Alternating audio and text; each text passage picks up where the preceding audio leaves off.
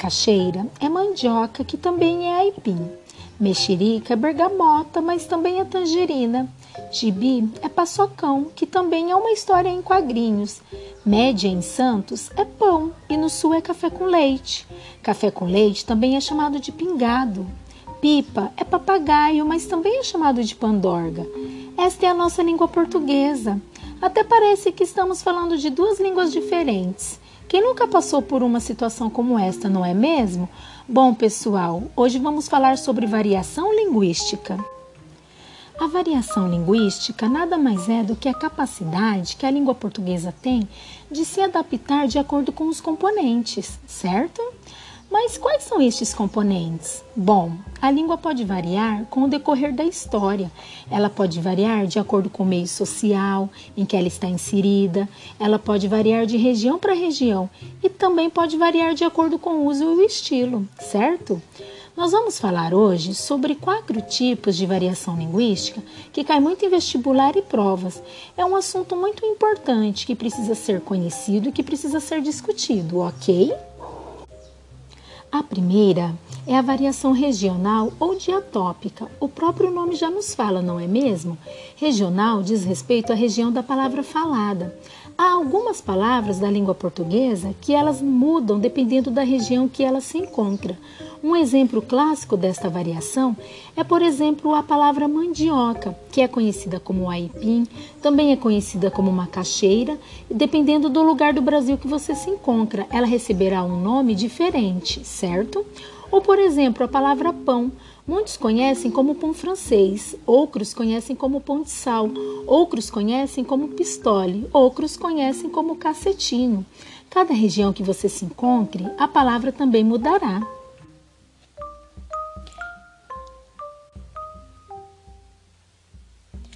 A variação social ou diascrática, esta variação, ela constitui tipos de variação linguística que os falantes são submetidos. Na nossa sociedade, existem várias camadas, vários setores, e cada um de nós está inserido em um destes setores. Estes setores são definidos através do quê? Eles são definidos através da nossa cidade, do nosso sexo, através da nossa escolaridade, dos nossos hobbies e assim por diante. Cada grupo deles tem as suas peculiaridades, tem as suas maneiras de falar, seu jargão, sua gíria, suas expressões, seus costumes, certo?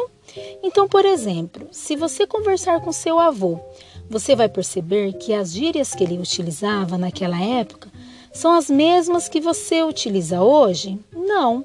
E provavelmente as gírias que você utiliza hoje não serão as mesmas gírias que seus netos vão utilizar daqui a uns anos.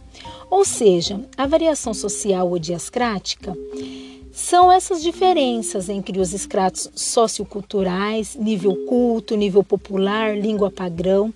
São as variações que acontecem de um grupo social para outro. Podemos concluir então que a língua portuguesa está em constante mudança, em constante transformação. E que são os responsáveis por estas mudanças? Nós, os próprios falantes, que dependendo da situação que nos encontramos, nos vemos obrigados a criar novas expressões e modificar palavras que já existiam na língua, ok? Então, pessoal, foi um podcast sobre variação linguística. Espero que vocês tenham gostado. Tchau, tchau, até a próxima!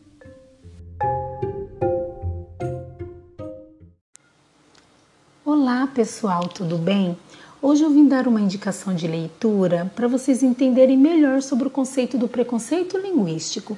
O livro indicado é O Quarto de Despejo, o Diário de uma Favelada, de Carolina Maria de Jesus. O Quarto de Despejo é um livro em forma de diário da escritora brasileira Carolina Maria de Jesus. Ele foi publicado em 1960 e, e, esta obra relata as vivências de Carolina. Ela é uma mulher periférica, mãe solo, foi uma das primeiras escritoras negras do Brasil, tendo registrado seus relatos cotidianos em cadernos que ela encontrava no seu ofício como catadora de papel. O Quarto de Despejo é uma referência da literatura brasileira na luta por justiça social, expondo a desigualdade entre os cidadãos e a realidade sociolinguística do Brasil. Em meio a um ambiente de extrema pobreza e desigualdade de classe, de gênero e de raça, nos deparamos com o duro dia a dia de quem não tem amanhã, mas ainda assim resiste diante da miséria e da violência e da fome. A data da publicação da obra se encontra entre as décadas de 50 e 60. Então, é interessante observar a língua portuguesa escrita por Carolina como ela é utilizada hoje em dia. Por ser uma escrita mais antiga, às vezes as falas da escritora podem se assemelhar à norma culta. A linguagem varia de acordo com o desenrolar da história. Em alguns momentos de raiva ou de estresse, a autora utiliza alguns palavrões impróprios, mas no seu dia a dia ela evita essas palavras. Espero que vocês gostem muito desta leitura. Boa leitura e até a próxima. Tchau, tchau.